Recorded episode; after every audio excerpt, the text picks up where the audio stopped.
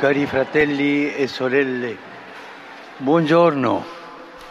Liebe Brüder und Schwestern, guten Tag. E Heute feiern wir in Italien und in vielen anderen Ländern die Himmelfahrt des Herrn, das heißt seine Rückkehr zum Vater. In der Liturgie erzählt das Lukas-Evangelium von der letzten Erscheinung des auferstandenen Herrn vor den Jüngern. Das irdische Leben Jesu gipfelt genau in der Himmelfahrt, die wir auch im Glaubensbekenntnis bekennen. Er ist aufgefahren in den Himmel, er sitzt zur? Rechten des Vaters. Und was bedeutet dieses Ereignis für uns? Wie sollen wir das verstehen? Um diese Frage zu beantworten, wollen wir uns mit zwei Handlungen beschäftigen, die Jesus vor seiner Himmelfahrt durchführt. Er Spirito. kündigt zunächst einmal die Gaben des Heiligen Annuncia Geistes an. E Und dann, dann segnet er die Jünger. Dello Spirito e. Also er verkündet den Geist und dann segnet er. Zunächst sagt Jesus zu seinen Freunden, ich sende euch, den mein Vater verheißen hat. Er spricht über den Heiligen Geist, den der sie begleitet, sie führt, sie in ihrer Mission unterstützt, sie in geistlichen Kämpfen verteidigt.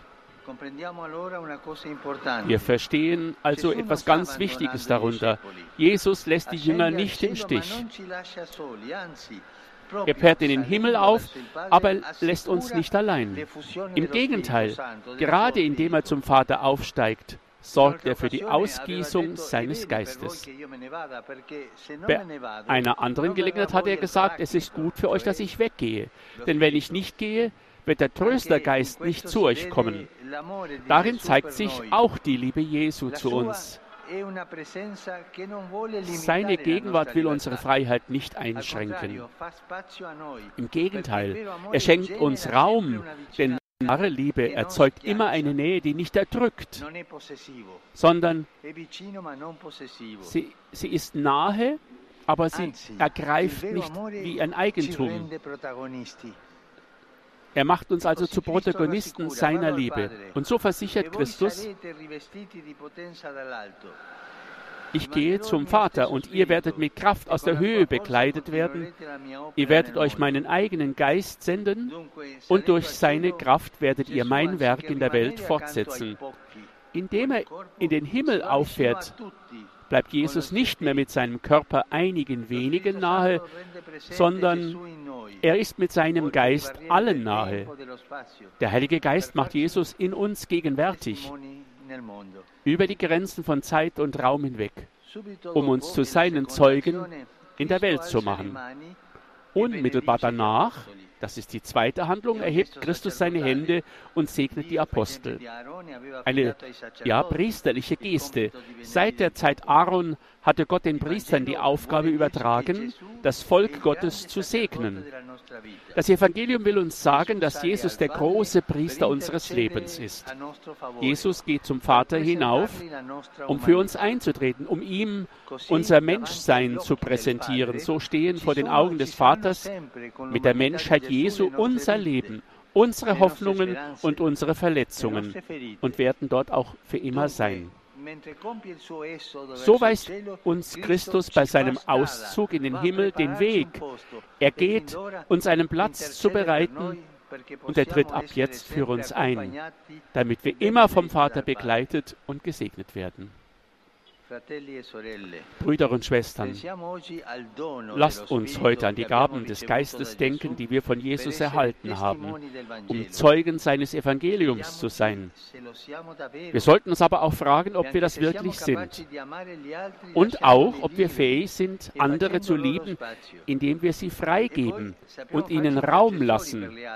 Und dann wissen wir, wie wir uns zu Fürsprechern für andere machen können. Das heißt, wissen wir, wie wir für sie beten und ihr Leben segnen können. Oder bedienen wir uns der anderen für unsere eigenen Interessen?